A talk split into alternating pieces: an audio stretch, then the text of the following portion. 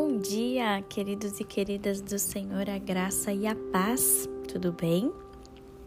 Hoje o tema do nosso devocional é Não Brigue.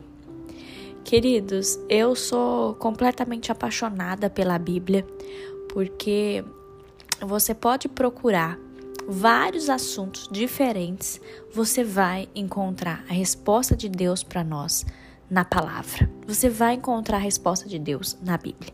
E hoje eu quero falar com você sobre brigar.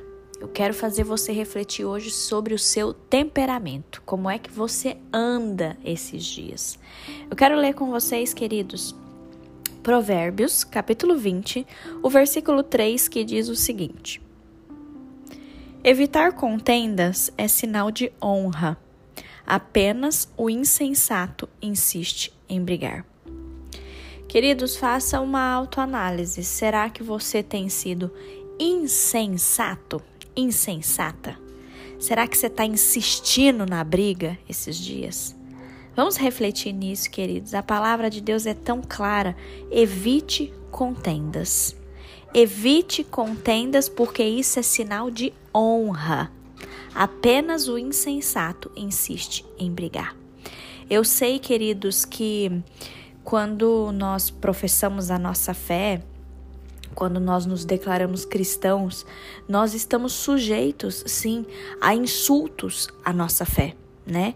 Isso certamente ocorre ou já aconteceu na vida de todos nós. A gente professa a nossa fé e a gente pode ser insultado. Só que, queridos, a palavra do Senhor nos exorta: não recorra à violência. Evite contendas. Eu sei que às vezes você pode falar assim, ah, isso é tão difícil. Ou, ah, eu tenho um temperamento mais uh, explosivo, eu tenho um temperamento mais forte. Queridos, Lembre-se que nós não vivemos para nós mesmos, nós vivemos para Cristo. E se nós vivemos para Cristo, se a gente tem esse temperamento esquentadinho, a gente tem que pedir para o Senhor para mudar esse nosso temperamento. Não é a, a velha Ayla.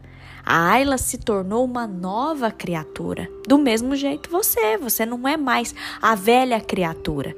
Quando você entende e você aceita Jesus e você tem uma mudança na sua vida, é uma mudança completa, é uma mudança verdadeira, queridos. Então vamos vigiar com relação a isso. Eu gosto muito de Provérbios, eu acredito que vocês também leem.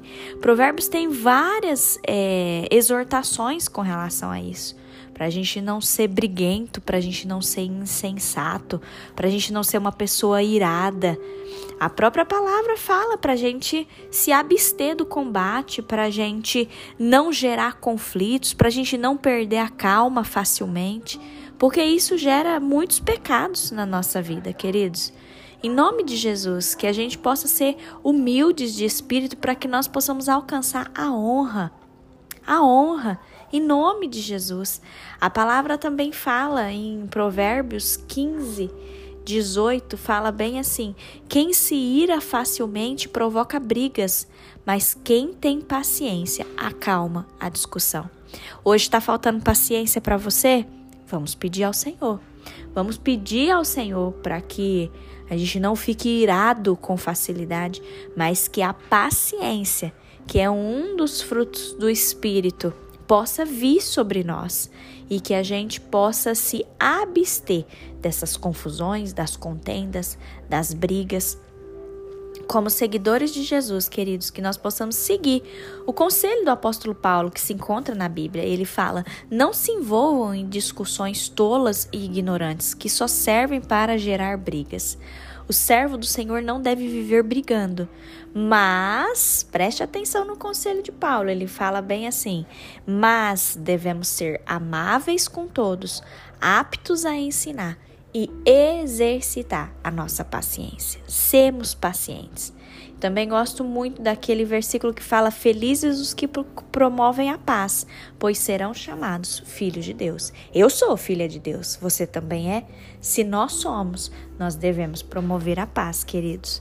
Vamos pedir ao Senhor para nos dar essas características, se talvez a gente não tem.